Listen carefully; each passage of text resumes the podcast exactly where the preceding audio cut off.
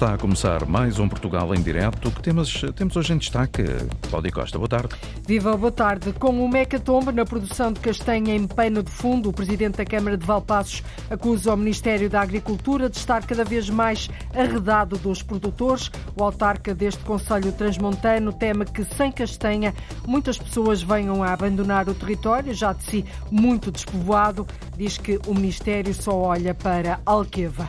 Determinado, o Presidente da Câmara do Porto diz que não vai permitir que a linha Rubi do metro avance sem que terminem as outras frentes de obra, nomeadamente a linha Rosa, que liga São Bento à Casa da Música, e o Metrobus. Rui Moreira critica as sucessivas derrapagens dos prazos.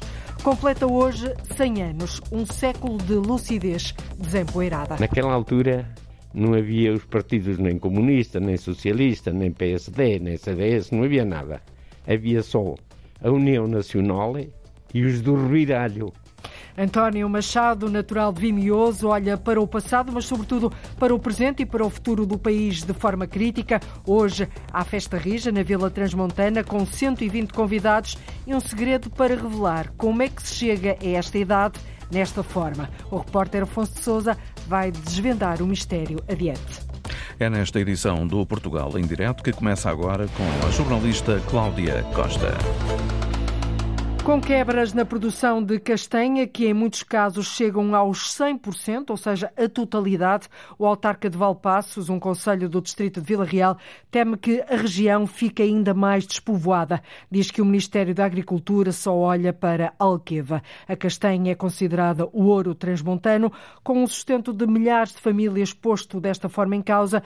Amilcar Almeida afirma que o Ministério de Maria do Céu Antunes teima em não fazer nada no Namaral. Num ano de colheita magra, muito magra na castanha, o ouro de Valpassos, o autarca Amilcar Almeida abre o dicionário. Estamos a correr o risco, de facto, cada vez mais o interior, o interior que produz, ficar cada vez mais ao abandono, porque os nossos, o nosso Ministério da Agricultura que teima, mas teima mesmo em, de facto, não fazer nada pela agricultura. E o Ministério diz o presidente de Câmara deste Conselho, no Distrito de Vila Real, o Ministério não anima os produtores. Baseiam-se em regulamentos comunitários, baseiam-se na posição do potencial produtivo, mas de facto os nossos agricultores precisam de algum ânimo e, e, e, não têm. E dá exemplos. É o combustível cada vez a subir cada vez mais, são os pesticidas, são os inseticidas que nós temos verificado nos últimos anos que triplicou triplicou. A quebra na produção da castanha foi o um mote para Amilcar Almeida olhar de frente para o Ministério da Agricultura. Já o ano passado não foi um grande ano, naturalmente isso começa-se a ressentir num território em que há tão somente uma monocultura, que é a castanha. E este ano, com Carrazeda do Montenegro à cabeça, em Valpassos, Amilcar Almeida diz que, em muitos casos, a falta de chuva na altura certa e a doença septoriose, que afeta o castanheiro, arruinou 100% das colheitas. A castanha é, de facto, o ouro de Trás-Montes. A castanha, por si só, só no Conselho de Valpasso, representa, num ano normal, cerca de 50 milhões de euros para a nossa economia. Estamos a falar numa produção de 12 a 15 mil toneladas. Este ano, muito possa haver, são cerca de 2 mil toneladas. Portanto, estamos a falar uma quebra muito significativa, alguma dela com uma quebra de 100%, de quebra de produção e outros, portanto, a média estará na ordem dos 80%. E o Ministério continua ao autarca de Valpassos a subir para o lado. Portanto, essa é a nossa preocupação em que as pessoas não abandonem o território. É essa preocupação que a Sra. Ministra da Agricultura não tem e todo o Ministério da Agricultura não tem portanto só se olha para o Alqueva. O autarca social-democrata reagia às declarações da Ministra da Agricultura, Maria do Céu Antunes, que disse que o governo não pode apoiar os produtores de castanha de Trás-os-Montes por considerar que há seguros e que o fator produtivo não foi afetado. As críticas do autarca de Valpassos, a Antena 1 tentou naturalmente uma reação junto do Ministério da Agricultura, mas até o momento sem sucesso. Na Madeira, a produção de castanha também anda pelas ruas da amargura. Hoje começa a 39ª edição da festa alusiva à castanha mais antiga do país, a Festa da Castanha do Corral das Freiras. Uma edição que fica marcada por quebras de produção na ordem dos 80%, quando comparada com o ano passado. Eugênio Vasconcelos Barcelos, o presidente da Casa do Povo do Corral, culpa o ano atípico em termos climáticos. este choque térmico de temperatura, nomeadamente do calor de outubro, uh, condicionou imenso a, a, produção. Já sabíamos de antemão que havia pouca produção e ia ser, muito menos produção do que o ano passado, tendo em conta o arrebentamento dos ouriços uh, na fase do ciclo do castanheiro. Eh, mas é claro que este, este calor de outubro que pronto, fez com que a produção fosse cair e a comercialização para níveis que estávamos a falar em 70%, mas nesta fase já podemos falar em 75% e 80% à vontade. Quebras na produção da ordem dos 80%. Em breve, a Secretaria Regional da Agricultura e Ambiente deve apresentar um novo plano estratégico para o castanheiro, um plano visto com bons olhos, mas alguma cautela por Eugênio Vasconcelos. Estamos a falar de plantações já muito envelhecidas, carecem de um rejuvenescimento, e daí que haja um plano estratégico para uh, rejuvenescer toda esta parte uh, importante que, que é para garantir o futuro da castanha do Corral das Freiras. É claro que isto é um projeto que tem que ser feito a longo prazo, não é em um ano, nem cinco anos. Uh, por isso mesmo é que uh, temos que começar nisto o mais rapidamente possível. Estamos à espera que a Secretaria da Agricultura, e bem, tenha um plano já de, definido e delineado para o futuro da castanha do Corral das. O trambolhão da produção de castanha no continente, mas também na Madeira. A festa da castanha do Corral das, Freira, das, das Freiras arranca hoje, mas o ponto alto acontece amanhã, pelas três da tarde, com a realização do cortejo alegórico. Vai envolver mais de 500 pessoas, 22 grupos que prometem dar cor e vida à tradição da castanha do Corral das Freiras. As boas práticas do uso da água na agricultura estão cada vez mais a consciencializar os agricultores, até porque na prática são eles os primeiros a sentirem, a sentirem a escassez deste recurso. O projeto H2O Eficiente, apresentado hoje em Santarém, é uma ferramenta para mostrar aos agricultores como utilizar bem a água na rega e nada melhor do que serem os próprios agricultores mentores a ensinarem aos seus pares os métodos para uma rega com uso eficiente. Paulo Vera. Um recurso essencial para a agricultura e cada vez mais escasso leva a que este projeto H2O eficiente mostre a quem vive da terra como adotar métodos de rega eficazes e sem desperdício. A ideia é que os agricultores mentores, aqueles que já praticam este uso eficiente da água nas suas culturas, mostrem a outros agricultores como usam as técnicas de poupança de água. Maria do Carmo Martins, do Centro Operativo Tecnológico Hortofrutícola Nacional, explica que nem todas as culturas precisam da mesma quantidade de água. Serão abordadas diversas culturas neste projeto do H2 Eficiente. Quando falamos em fruteiras, estamos a falar essencialmente de pera rocha e maçã de alcobaça. E depois teremos outra componente mais nas hortícolas, onde iremos trabalhar o tomate de indústria, enquanto que a Escola Superior de Santarém vai se focar essencialmente na, na cultura do olival. Cada uma delas tem as suas especificidades especificidades. Também a forma como são produzidas também são diferentes, em alguns aspectos, e, portanto, toda a gestão da água deve ser adaptada e ajustada precisamente a estas diferenças. Maria do Carmo Martins defende que é preciso mostrar aos agricultores que, mesmo que tenham explorações agrícolas pequenas, há tecnologia para eles e os custos não são assim tão caros. Formas e há ferramentas e há tecnologia adaptada à sua escala, porque isto também é importante, porque muitas vezes os produtores pensam, ah, a tecnologia tem uma exploração pequena e isto é muito caro, nunca me...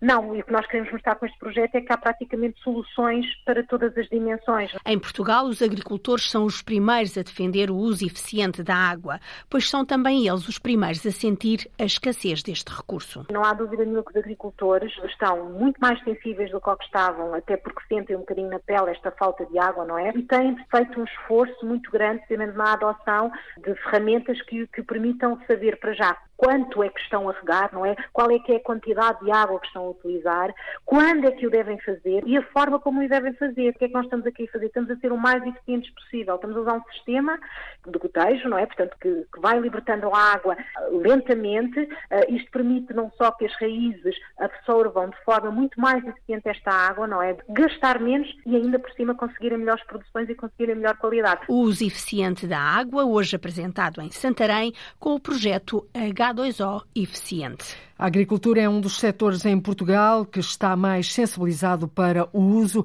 eficiente da água, mas ainda assim eh, é sempre a altura de aprender. O presidente da Câmara do Porto garante que não vai autorizar mais nenhuma frente de obra do metro do Porto. Na reunião da Assembleia Municipal da noite passada, Rui Moreira foi muito claro: a cidade está um caos e por isso não permite o início das obras da linha Rubi sem que acabem os trabalhos que estão no terreno. Em contacto telefónico com o Sr. Presidente da Metro e com o Sr. Secretário de Estado, lhes disse que naquilo que depender do Presidente da Câmara do Porto, nós não vamos permitir nenhuma frente de obra, repito, nenhuma frente de obra para a linha Rubi que provoque qualquer constrangimento ao trânsito. E eu estou a assumir esta responsabilidade com todas as responsabilidades. Eu não quero saber de PRR. O que digo é assim, a cidade não pode morrer por causa do PRR. A firmeza de Rui Moreira, o autarca apontou o dedo às sucessivas derrapagens das obras da linha Rosa, que esventra o centro do Porto, e também do Metrobus, obras que viraram a cidade do avesso. A cidade hoje está numa situação caótica porque os cronogramas que nos foram apresentados não têm sido cumpridos. E não são cumpridos sucessivamente. Todos nós sabemos que pode haver azar numa frente de obra. Nós sabemos. Não é possível. A cidade não aguenta. A cidade não tem, neste momento, nenhuma capacidade para aguentar mais frentes de obra. Porque, neste momento, a situação é absolutamente catastrófica absolutamente catastrófica, diz o presidente da Câmara do Porto, que critica as derrapagens nos prazos das obras da Metro do Porto. Atualmente há seis linhas em operação: a linha rosa entre São Bento e a Casa da Música, a extensão da linha amarela entre Santo Ovídio e Vila d'Este, em Gaia, ainda a linha do Metrobus entre a Casa da Música e a Praça do Império, na Boa Vista, o arranque da linha Rubi entre a Casa da Música e Santo Ovídio, que inclui a construção de uma ponte, de uma nova ponte sobre o Rio Douro está previsto para o final deste ano. A plataforma pela reposição das SCUT lançou o desafio ao governo de eliminar o pagamento das portagens no interior do país e apostar na mobilidade ferroviária e rodoviária. Enquanto insiste na abolição das portagens, o movimento sublinha que se não houver uma lei travão, a redução no preço das portagens prevista para o próximo ano será inferior a 30%. Ora, a plataforma pela reposição das SCUT não abandona abandona o protesto e no início do novo ano, Lourdes Dias, a contestação volta às estradas. O repto já foi lançado, a plataforma pela reposição das SCUT na A23 e na A25 quer a eliminação das portagens nas vias do interior e pede investimentos na mobilidade, diz o porta-voz Luís Garra. Admitindo que o investimento tem que ser na, na, na linha férrea eh, e na linha rodoviária, então sim, então vamos a um, a um, a um desafio. O governo procede à eliminação das portagens, faz um investimento e cria as alternativas. E no fim de estarem criadas as alternativas, eh, cá estaremos para discutir eh, se eh, as portagens devem ser repostas ou, devem, ou se devem manter retiradas. Mas na leitura que a plataforma faz do Orçamento do Estado, não consta qualquer verba para ligações dos Conselhos do Interior ao litoral. Fala-se das ligações rodoviárias e ferroviárias, mas para o interior não aparece nenhum investimento a, é, é esse nível. Portanto, se, aliás, se, fizerem, se fizer uma experiência de colocar as palavras portagens a 23, eh, desenvolvimento do interior, coesão territorial, essas palavras praticamente desapareceram eh, do, do, orçamento. Eh, ora, é precisamente por isto que nós dizemos, eh, aquilo que nos estão a propor é os amanhãs que cantam. Para fazer valer os pontos de vista e para troca de opiniões, representantes da Plataforma pela Reposição das SCUT querem ser recebidos pela Comissão de Orçamento e Finanças da Assembleia da República. Enquanto isso não acontece, já asseguraram lugar no Parlamento no próximo dia 8 para assistir à audição da Ministra da Coesão Territorial. Luís Garra reforça a ideia de que o movimento vai também estar atento à redução no preço das portagens anunciada para janeiro. O governo eh, tem a obrigação de eh, fazer uma lei travão para as portagens do interior para impedir o aumento, porque senão o aumento, a redução de 30% não será de 30%. Portanto, se houver uma atualização das, das portagens, do preço das portagens, de acordo com a inflação, a redução já não é de 30%, é muito menos. E o próximo ano vai arrancar com ações de protesto descentralizadas contra as portagens nas antigas SCUT. Estão previstas para 5 de janeiro marchas lentas e buzinões. A abolição de portagens no interior, uma luta que promete não esmorecer. Até 2026, a Amadora vai ter 200 câmaras de videovigilância instaladas no Conselho. Entraram ontem em funcionamento 38 na freguesia de Alfragide, a única deste município onde não estavam instaladas. São agora 141 câmaras ao todo. Juntamente com o Ministro da Administração Interna, a Presidente da Câmara da Amadora, Carla Tavares, anunciou a terceira fase da videovigilância vigilância no Conselho. Serão 59 câmaras que vão permitir, nesta terceira fase, ter eh, instalados nas diversas zonas territoriais que são identificadas como relevantes as câmaras de videoproteção e, portanto, é um caminho que sempre dissemos enquanto Câmara Municipal que entendíamos que era um investimento absolutamente relevante para a cidade. Eles estão espalhados um bocadinho por todo o território, naturalmente com mais concentração junto daquilo que são os grandes espaços de fruição pública, os interfaces de transportes. Eu acho que se isto correr bem, dois dois anos e meio, três anos, eu acho que é razoável afirmarmos com o caminho ainda que temos que fazer Desde 2017, a altura em que começou a ser instalada a videovigilância, dados da PSP mostram que o número de crimes violentos caiu 60% na Amadora. Contas feitas, o Conselho tem agora 141 câmaras espalhadas pelas ruas. O município planeia ter mais 59 nos próximos dois a três anos. Ao todo, vão chegar às 200 câmaras de videovigilância. A CUF vai expandir a Rede Nacional de Cuidados de Saúde, a quarta unidade hospitalar hospitalar do centro vai ser construída na Covilhã e vai criar 200 postos de trabalho. Na região cresce a esperança de que, com este investimento, se possam atrair e, sobretudo, fixar mais médicos no interior do país, Paulo Brás. O investimento de 35 milhões de euros vai nascer paredes meias com o Centro Hospitalar Cova da Beira. Vai incluir área de internamento, unidade de cuidados intermédios, bloco operatório e serviços de imagiologia. Projetado para uma oferta clínica abrangente e diferenciada, com a mais moderna tecnologia de diagnóstico e tratamento, os promotores garantem uma área de influência de cerca de 280 mil habitantes dos distritos de Castelo Branco e Guarda, centralizada na cidade da Covilhã, como explica o Rui Diniz, o presidente da Comissão Executiva da CUF. E tínhamos identificado desde há muito tempo a Covilhã como uma região com muito potencial. É uma região com grande dinamismo, com muita população e, portanto, era uma área onde nós, eh, mais tarde ou mais cedo, quereríamos ter eh, um hospital e um hospital robusto a integrar a nossa rede. A Covilhã ganhou velocidade na decisão e na abertura porque encontramos na Covilhã as condições adequadas para o desenvolvimento do projeto. Os responsáveis garantem uma boa vizinhança com o Serviço Nacional de Saúde e pretendem complementaridade. Servir as pessoas em todo o contínuo das suas necessidades, seja em ambiente hospitalar, seja, por exemplo, em hospitalização domiciliária, que é um movimento que temos vindo a fazer e que se tem revelado muito, muito relevante para a população e também aqui é o que faremos. Seremos seguramente uma oferta muito positiva, complementar à, à oferta que já existe hoje. Queremos afirmar-nos pela positiva construindo mais opções para a população. Segundo o autarca covilhanense, Vítor Pereira, esta é mais uma possibilidade para fixar médicos no interior do país numa coabitação estratégica e feliz entre o público e o privado. Temos um centro hospitalar que é universitário e onde querer, em simultâneo, trabalhar num sítio, trabalhar noutro e também densificar e, neste caso, robustecer profissionalmente a sua formação. Daí o entendermos esta coabitação uh, como uh, uma, uma, cooperação uh, feliz, sã, e, e, essa coabitação é de complementaridade, é de boa articulação e de atração de profissionais de saúde e fixá-los. Não basta atraí-los, é, é também importante fixá-los. E é esse o grande desafio que nós temos aqui no interior não, é, não só este nível, como a outros níveis, mas este, este em particular. O Hospital CUF Covilhã é a quarta unidade da região centro, vai criar 200 postos de trabalho e a conclusão da obra está prevista para o início de 2027. E a criação destes 200 postos de trabalho no interior dá muita esperança à região que, com este investimento, se possam atrair e fixar mais médicos no interior do país. A promoção da literacia em saúde contribui para o aumento da qualidade de vida e do bem-estar.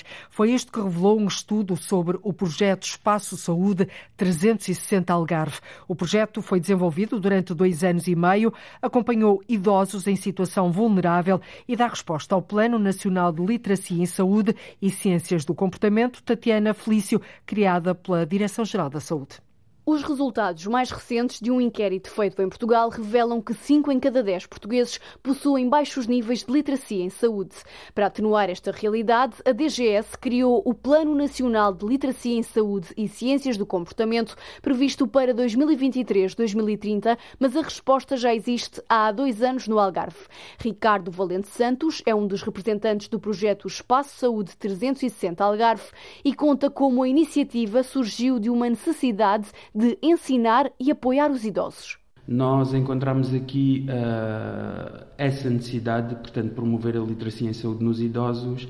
Ao mesmo tempo, nós também uh, verificámos a necessidade de facilitar às pessoas o acesso a atendimentos psicossociais eh, que pudessem também melhorar a própria gestão das emoções. Os utentes têm mais de 65 anos e apresentam baixos níveis de escolaridade e poucas condições socioeconómicas. São desenvolvidas atividades todas as semanas que abordam diferentes temáticas relacionadas com a saúde.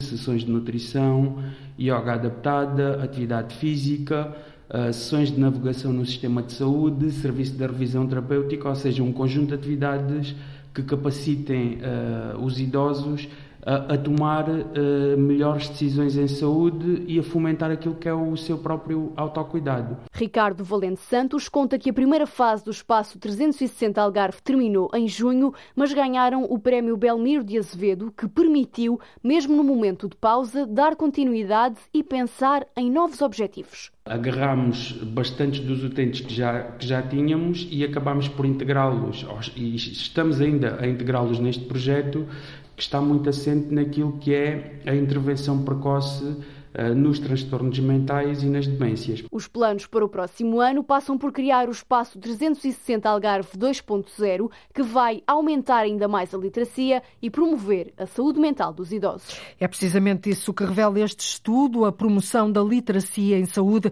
contribui para o aumento da qualidade de vida e do bem-estar. Nos Açores, Angra do Heroísmo, na Ilha Terceira, pondera criar uma polícia municipal. É a segunda no arquipélago, depois de Ponta Delgada, em São Miguel. Miguel. As vantagens e os encargos estão já a ser analisados, mas o primeiro passo já foi dado. A autarquia, Ana Paula Santos, acaba de pedir um estudo para sustentar esta decisão. O tempo ainda não é de decisões, mas o Presidente da Câmara não esconde que vê com bons olhos a criação de um corpo de Polícia Municipal para complementar a atividade da Polícia de Segurança Pública, insuficiente no Conselho. Nós temos um conjunto de necessidades que nos levam a pensar que, se isso for viável, seria vantajoso. Nomeadamente as questões do trânsito local. Nós temos dias em que às vezes é difícil manter o trânsito com a celeridade que nós gostaríamos. Para além disso, temos as questões que dizem respeito às festas, nomeadamente as questões das touradas, as questões do fechar e do abrir do trânsito. Portanto, há um conjunto grande de matérias que poderia ser útil a polícia, existir uma polícia municipal, dada a fraca disponibilidade por parte da PSP para fazer esse tipo de atividades. Saber que meios operacionais são necessários, o número de agentes, os custos e saber se essa despesa é ou não compatível com outros investimentos e encargos da Câmara Municipal de Angra é um objetivo de um estudo já pedido pela autarquia a uma empresa especializada. Esse estudo deve ficar concluído no final de novembro. É a partir daí que a autarquia formaliza o processo e avança para a decisão. Este é um estudo, depois de feito, haverá com certeza uma, fa uma fase de diálogo entre a autarquia e a empresa que fez o estudo e só depois de algum grau de maturidade é que então passaremos a essa fase. Depois de termos o estudo e termos debatido também em Câmara, será com certeza presente à Assembleia Municipal e depois veremos se há ou não há condições e até mesmo se há ou não interesse nisso. Nos Açores, já até agora uma única polícia municipal, em Ponta Delgada. Estávamos em 2010, quando a população viu os agentes na rua pela primeira vez. E depois de Ponta Delgada é a vez de Angra do Heroísmo, na Ilha, na, na Ilha Terceira, poder vir a ter polícia municipal. Chama-se António Augusto Machado. Nasceu 31 de outubro de 1923. No dia de hoje, há um século, na vila de Vimioso, nasceu em casa, pede uma retrospectiva. Afonso pede. Ao fazer 100 anos, olha para trás e vê o que mudou num século. É pouca vergonha que vai por este país. Pouca vergonha. Os roubos, que não são roubos, pelos grandes são pequenos desvios. Isso é coisa mais. E o que todos queremos saber, Afonso? Diz-se feliz com a vida e deixa o segredo da longevidade. Olha, o segredo, aí é que está a coisa. Eu, em vida da minha mulher, ia todos os anos para as espaciais. Muitos parabéns, Sr. Machado.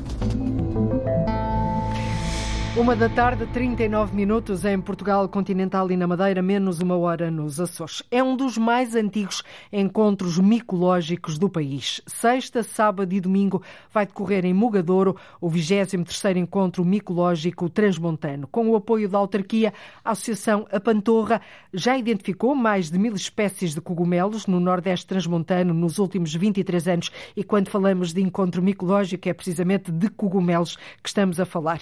Mas especialistas especialistas estão convencidos que, para além destas mil espécies encontradas em 23 anos, há muitas mais por identificar. Encontram-se sobretudo em lameiros, sotos e pinhais, que nesta altura do ano são batidos palmo a palmo pelos recoletores de cogumelos eh, silvestres. Em direto ao telefone tem agora o vice-presidente da Associação Micológica A Pantorra, Manuel Moredo. Muito boa tarde, Manuel, bem-vindo. A Pantorra tem sede em Mugadouro. A época da penha de cogumelos silvestres começou agora. Perspectiva uma boa campanha ou a chuva que tem caído nos últimos dias também está a dar cabo dos cogumelos? Muito boa tarde. Uh, penso que sim, penso que poderá haver boas condições para um, que os cogumelos surjam, uh, pois apesar de, muita chuva que temos tido, mas penso que uh, poderemos ter a seguir o São Martinho, o verão de São Martinho e penso com um pouco de sol maiores quantidades de cogumelos vão surgir. Apesar de já terem surgido alguns, principalmente uh, após as chuvas do fim de setembro. As chuvas ajudam ao aparecimento do cogumelo? A chuva é a parte mais importante para, para o cogumelo surgir. A chuva e a seguir o calor, o calor uh, principalmente uhum. para, para 90% dos cogumelos. Pois alguns cogumelos também querem um bocadinho de chuva, de umidade e querem eh, um bocadinho de frio. Uhum. Foram... Mas penso que... Diga, diga, desculpe. Não, não, uh, conclua, por favor, conclua. Sim, querem umidade não, é, e depois frio. Era isso. Exatamente, sim, sim. A questão é que nestes últimos dias a chuva veio de forma um bocadinho descontrolada, torrencial, uh, e, e houve alguns relatos, pelo menos chegaram-nos alguns relatos, de que houve alguma destruição de cogumelos. Sim, eh, eu ainda estive nos passos, no terreno no domingo e concluí que ainda não surgiram os, os principais cogumelos que costumam surgir no, no outono, nesta época. Quais são? Eh, é o boleto, eh, principalmente as várias, as vários boletos. Nós temos uma quantidade de boletos enormes, que, que é o Como cogumelo é mais apreciado. Boleto. Boleto? Boleto, boleto, uhum. boleto. É um cogumelo muito apreciado, que é muito comercializado a nível de, especialmente a nível de Trás-os-Montes, que uhum. produz algumas receitas para os proprietários dos terrenos e não só. Mas pronto, é um cogumelo que, que as pessoas estão à espera que surjam. Uhum. Entretanto, como eu ia dizendo, uh, no fim de setembro, com aquelas chuvas que houve, apareceram também outro tipo de cogumelos, que para mim que é o melhor cogumelo que temos neste momento. E qual é? É o, o Amanita cesárea, que é um cogumelo excelente, que é um cogumelo que se pode comer cozinhado e pode-se comer em cru, Mas isso é preciso saber, não é? Não basta apanhar cogumelos e desatar a cozinhar e a comer, até porque pode ser perigoso. Ó oh, oh, Manuel, hum, há quem apanhe cogumelos por gosto, outros encontram nesta atividade uma forma de sustento. E, e, há relatos também de espanhóis a comprarem cogumelos em Portugal para os venderem em Espanha a preços muito mais altos. Esta atividade tem regulamentação? Falta legislação? Infelizmente não temos legislação nenhuma. Eh, nós, como associação, eh, há 20 anos que andamos a lutar para que haja uma legislação que permita com que seja uma apanha regrada, ou seja, e não só, eh, uma das coisas Mas isto tem acontecido, esta apanha e venda desregrada? Sim, sim, constantemente, todos os anos. Ou seja, aquilo que eu entendo é assim, um proprietário de um terreno que tem, sei lá, um castanheiros de madeira e tem, eu tenho um pinhal, esse proprietário, durante os anos antes de, do corte para venda da madeira, poderá eventualmente uh, tirar alguma receita uh, da venda de cogumelos. Mas como não há legislação nenhuma que permita com que as pessoas não invadam os terrenos que não são deles, é uma, chamemos-lhe uma anarquia. Uhum. E, e, junto de que portas é que já bateram? O Ministério da Agricultura está a falar numa luta de 20 anos para terem legislação que, uh, no fundo, legisle esta atividade e passa o pleonasmo. Sim, sim, é o Ministério da Agricultura. E o que é que uh, diz o Ministério? Sim, sim, toda, tem toda a vontade, quer, quer avançar com isso, só que Imagina, há 20 Tem anos. toda a vontade, mas isto, nada até agora. Nada, nada a fazer. E... Ou seja, hum. eu penso que esta situação também se poderia uh, uh, ir para uma situação de ser uma legislação própria das autarquias, ou seja, cada autarquia teria uma, uma legislação própria para poder eh, eventualmente. Mas aí era uma coisa mais fechada, ou seja, num conselho tinha determinadas regras, no outro tinha exato, outro. Exato, Vocês exato, se calhar mas... preferem uma uh, legislação mais transversal. Muito rapidamente, Manuel, um, é isto também que vão discutir no 23º Encontro Micológico Transmontano, que decorre uh, sexta, sábado e domingo, em Mugador? Sim, uma das partes é essa, outra das partes é, é com a quantidade de pessoas, neste momento já temos cerca de 100 inscrições, uh, mostrar às pessoas o que é o cogumelo, uh, não vêm só para degustar o cogumelo, mas vêm sempre para, para saber o que é o cogumelo, aquilo que devem apanhar e que não devem apanhar. E as quantidades nunca devem ser muitas, ou seja, tem que haver uma regra também para limitar a apanha mesmo dos combustíveis. Ou seja, não podemos chegar aqui, vemos um campo cheio de cogumelos comestíveis e toca apanhar. Pronto, isso é uma das regras importantes. Exato, não fazer uma devastação, não é? De cogumelos. Exatamente. Muito bem, exato. Manuel Moredo, muito obrigada por nos ter aberto aqui o apetite à hora do almoço com cogumelos, um elemento bastante nutritivo, com bastante proteína e que seja um bom encontro este. Boa tarde e até breve. Obrigada.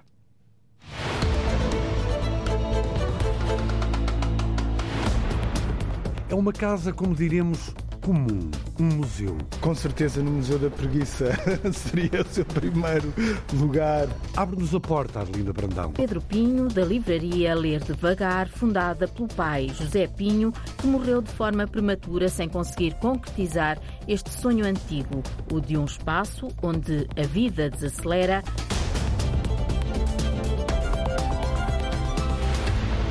Nasceu três anos antes de Salazar subir ao poder, olhou a curta distância à Guerra de Espanha e a Segunda Guerra Mundial, tem uma filha com 70 anos e uma família de médicos. Chegou a cabo da Guarda Fiscal e, ao olhar para o país, critica a falta de vergonha que existe e o respeito que desapareceu. António Machado, natural de Vimioso, faz hoje 100 anos e tem um segredo para ter chegado até aqui. Termas todos os anos, Afonso de Sousa. Chama-se António Augusto Machado. Nasceu 31 de outubro de 1923.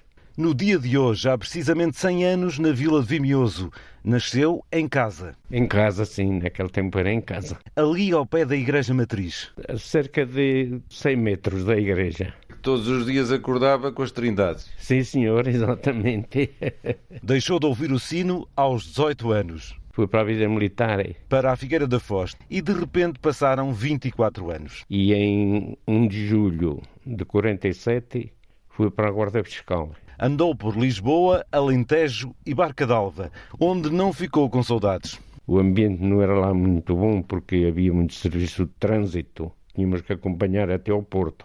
E só nos pagavam 15 escudos desde que demorássemos mais de 24 horas. Se demorássemos menos, não havia nada para ninguém. Iam de comboio, uma aventura, acrescenta. Depois, já casado, pediu para ir para Freixo de Espada à Cinta. No ano seguinte, foi passar a Páscoa a Vimioso. E o meu padrinho tinha casado há pouco tempo, fui visitá-lo. E o sogro dele era o, governador civil daqui de Bragança. E perguntou, então onde é que estás, rapaz? Onde não estás? Onde estás? Onde não estás? Eu disse, estou em Freixo de Espada à Cinta. E ele então ficou, diz, ó, oh, o afilhado do meu género em Freixo, mete lá um requerimento para vir para aqui. E meteu, só que... Naquela altura Não havia os partidos nem comunista, nem socialista, nem PSD, nem CDS, não havia nada. Havia só a União Nacional e os do Reviralho. O Reviralho, sabe o que era? Eram os atuais comunistas. E o tenente que tinha que assinar o papel da transferência era do Reviralho. O governador civil, que era da União Nacional, e lhe pediram um tenente do Reviralho para me mandar para Vimioso nem pensar. E então o tenente diz-me assim, onde tens vaga em Guadramilha? E lá foi eu para a aldeia mais ruim do, do Conselho de Organça. António Machado tem bem marcada na lembrança a pobreza no interior profundo daquela época. Guadramil era só um exemplo. Onde havia casas lá, lá dormiam, no, dormiam nos palheiros. Nem havia camas, nem havia nada. E outros dormiam na cozinha toda a noite ia a fazer carvão. Iam pondo as cepas no lume, tiravam de manhã, tinham uma saca de carvão para vender, que era, era o, o sustento deles. Ao fazer 100 anos, olha para trás e vê o que mudou num século. É pouca vergonha que vai por este país. É pouca vergonha. Os roubos, que não são roubos, pelos grandes são pequenos desvios. Isso é coisa mais. Aos 100 anos, António Machado voltou a ouvir as trindades da infância e vai haver festa em Vimioso. A missa na Igreja Matriz, onde vão estar à volta de 120 pessoas. São bem as minhas sobrinhas de Lisboa, bem do Porto, as minhas netas, as minhas bisnetas, os meus bisnetos. E os quatro médicos da família direta e mais alguns. E tenho mais três sobrinhos netos, médicos também. Dizem que há falta de médicos família e eu tenho sete médicos na família. Diz-se feliz com a vida e deixa o segredo da longevidade. Olha, o segredo, aí é que está a coisa. Eu, em vida da minha mulher, ia todos os anos para as termas Pachaus. Muitos parabéns, Sr. Machado. Aqui está o segredo, termas todos os anos. António Machado também convidou, e convém dizer, as senhoras das termas da Terronha em Vimioso para a festa dos 100 anos que deve estar a decorrer a esta altura, um século a desfiar histórias e memórias, mas sempre com o olhar posto no presente e no futuro. Em 10 dias, a Avenida de Berna, em Lisboa, foi palco de ruidosos protestos de campainhas. Dezenas de ciclistas manifestaram-se contra a retirada das ciclovias naquela rua da capital. A Câmara garantiu à Antena 1 que no próximo ano as vias vão ser repostas em toda a avenida, mas até lá os passeios vão ser aumentados e regressam 70 lugares para veículos. A Associação Ambientalista Coercos considera um retrocesso trocar ciclovias por estacionamento. Também a Zero e a MUBI estão descontentes e por isso apresentaram queixa ao Ministério Público por considerarem que está a ser violado o plano diretor municipal. Apontam igualmente os impactos no trânsito e no ambiente da avenida numa altura em que a Câmara de Lisboa já tem os primeiros resultados da auditoria que pediu à rede ciclável da capital e que antevê mudanças no futuro, o repórter Gonçalo Costa Martins esteve no último protesto da Avenida de Berna, um local que de resto já está a mudar. Eu não vou, mas a Catarina ia na outra, vamos chegar. De bicicleta vão a todo lado. É o nosso meio de transporte a maior parte dos dias para a escola. De casaco e capuz, Noa veio das aulas com a pedalada da Mãe Catarina. De manhã vamos pela ciclovia que vai até ali ao Saldanha e depois viramos, mas eu depois, para ser mais rápida, para voltar para casa, atalho sempre pela ciclovia da Avenida de Berna. Mas agora, o caminho nessa avenida está caótico, descreve. Já apagaram uma parte do troço, nem os automobilistas sabem muito bem o que fazer com aquele resto de estrada que ali está, portanto acabam por criar quatro vias de trânsito trânsito. A Avenida de Berna em mudança, sem parte das ciclovias. Foram retiradas entre a Avenida da República e o Largo Azeredo Perdigão. O trânsito é desviado para a Avenida Elias Garcia, onde os ciclistas vão na mesma estrada que os automóveis, abaixo dos 30 km por hora. É uma solução provisória, diz a Câmara de Lisboa. Achamos que isto não faz sentido remover temporariamente. Herculano Rebordão, dirigente da MUBI, Associação pela Mobilidade Urbana em Bicicleta, preferia manter como está. Resolvendo o problema das partes em cima do passeio. Até porque... Quando há muitos acidentes numa rua, também não se fecha a rua, ou, ou se elimina a rua, não é? A ciclovia fica! Câmara de Lisboa, sob pressão, em 10 dias, dois protestos, o mesmo lema. Mas a autarquia promete que fica dois sentidos numa ciclovia em vez de uma em cada lado da avenida. A extensão do percurso ciclável em bidirecional a continuar até a Avenida da República, recuperando assim a direcionalidade e a separação da ciclovia em toda a extensão da Avenida de Berna. Explicações da diretora municipal de mobilidade, Ana Raimundo, que já tem nas mãos os primeiros resultados da auditoria à rede ciclável. Temos uma rede que tem muitas probabilidades de melhorar. Há alterações e há coisa, muita coisa a melhorar, mas não há, não há nada a retirar neste momento em termos de ciclovias. O relatório final dará as certezas das zonas onde intervir. São elos em que vamos ter que fazer alguns eh, acertos por forma a tornar mais segura esses atravessamentos e esses cruzamentos. Melhorar pinturas e sinalização, isolar ciclovias de passeios são algumas das intervenções previstas. Resultados mais concretos só em novembro ou depois. Foi a auditoria que parou novos caminhos para as bicicletas. Na semana passada, a Câmara tirou o pé do travão e apresentou um plano para a expansão da rede ciclável, pela voz do vice-presidente Filipe Anacoreta Correia. Não é por acaso que é só neste momento que nós estamos a apresentar este projeto de expansão da rede, é porque o próprio projeto também pôde beber de todo esse trabalho que tem vindo a ser feito. A auditoria foi um guia, a ordem está dada. A Câmara projeta até 2025 mais 86 quilómetros de ciclovias entre caminhos segregados, bairros com velocidades reduzidas e ligações escolares. Alguns projetos estavam na gaveta, outros são novos. Reportagem do jornalista Gonçalo Costa Martins. A retirada provisória das ciclovias na Avenida de Berna, em Lisboa, está a ser, no mínimo, ruidosa. Assistir a um concerto, folhear um livro ou visitar uma exposição de arte, tudo no mesmo edifício. É esta a missão da Casa do Comum do Bairro Alto, um centro cultural que é hoje inaugurado em Lisboa, já depois da morte do livreiro José Pinho, ele que sonhou com este espaço. Este espaço, este projeto multidisciplinar ocupa a partir de agora um prédio de três andares numa zona histórica da capital. Tem livrarias, estúdios de cinema e de gravação de audiolivros, galerias, salas de concerto. Pretende ser, Arlinda Brandão, um lugar de criação, de encontro, de celebração e até, imagine, de preguiça. Neste novo centro cultural do Bairro Alto, procuramos um compartimento que pudesse ser o preferido de José Pinho, se fosse vivo, ele que sonhou este espaço. Com certeza no Museu da Preguiça seria o seu primeiro lugar, porque apesar de não conseguir estar quieto, era uma pessoa que defendia esse conceito da desaceleração. Pedro Pinho, da livraria Ler Devagar, fundada pelo pai José Pinho, que morreu de forma prematura sem conseguir concretizar este sonho antigo, o de um espaço onde a vida desacelera e onde está este Museu da Preguiça. Pela seleção de livros que ali terá, pelas camas, pelas redes, acho que era um espaço que ele pelo menos ia gostar de visitar frequentemente. Aqui existem armários antigos de uma farmácia onde estão livros como se fossem remédios para a vida agitada da cidade. Aqui juntam-se três bibliotecas. Uma biblioteca erótica do José Pinho e duas bibliotecas de amigos próximos dele que decidiram doar à Lê Devagar. E vai ter várias camas e redes para as pessoas descobrirem essas bibliotecas na horizontal, se possível. Ao lado e no mesmo piso está o que pretende ser uma livraria de referência, capaz de recuperar o espírito de encontro da Ler Devagar original. Vamos ter um foco muito grande nesta livraria nas editoras independentes e editoras mais pequenas, menos visíveis. Dentro destas paredes está o amor aos livros de José Pinho, fundador das livrarias Ler Devagar e do Festival Literário de Óbidos, entre outros projetos inovadores e independentes, marcos da cultura do livro em Portugal. Eu estou sempre com vontade de tirar uma fotografia e mandar para ele, mas ele não tem recebido.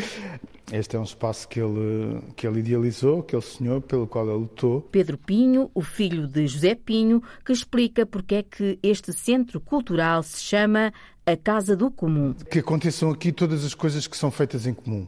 Ler livros, ouvir histórias, ter conversas, debates, beber copos juntos, comer coisas boas juntos ouvir música e, espero eu, também cantar música. A Casa do Comum quer ser um lugar de refúgio, num convívio intimista, numa cidade mergulhada em várias pressões urbanísticas, turísticas, económicas e sociais. Recuperar algum espaço de vida no bairro Alto, que é um bairro que tem sido abandonado, não é? Este gesto de habitar o bairro é uma coisa que tem vindo a desaparecer. Concretiza-se assim o sonho do livreiro Zé Pinho de poder voltar ao Bairro Alto, o local onde nasceu a primeira livraria Ler Devagar, a apenas 30 metros de distância deste centro cultural Casa do Comum. A Casa do Comum do Bairro Alto é hoje inaugurada, mas só abre ao público amanhã, com uma festa que vai durar cinco dias, prolonga-se até domingo. É tudo. Amanhã é feriado. O Portugal em Direto regressa na próxima quinta-feira. Passe um excelente feriado. Boa tarde, bom feriado. Cláudia Costa. Liga à informação. Ligue à Antena 1.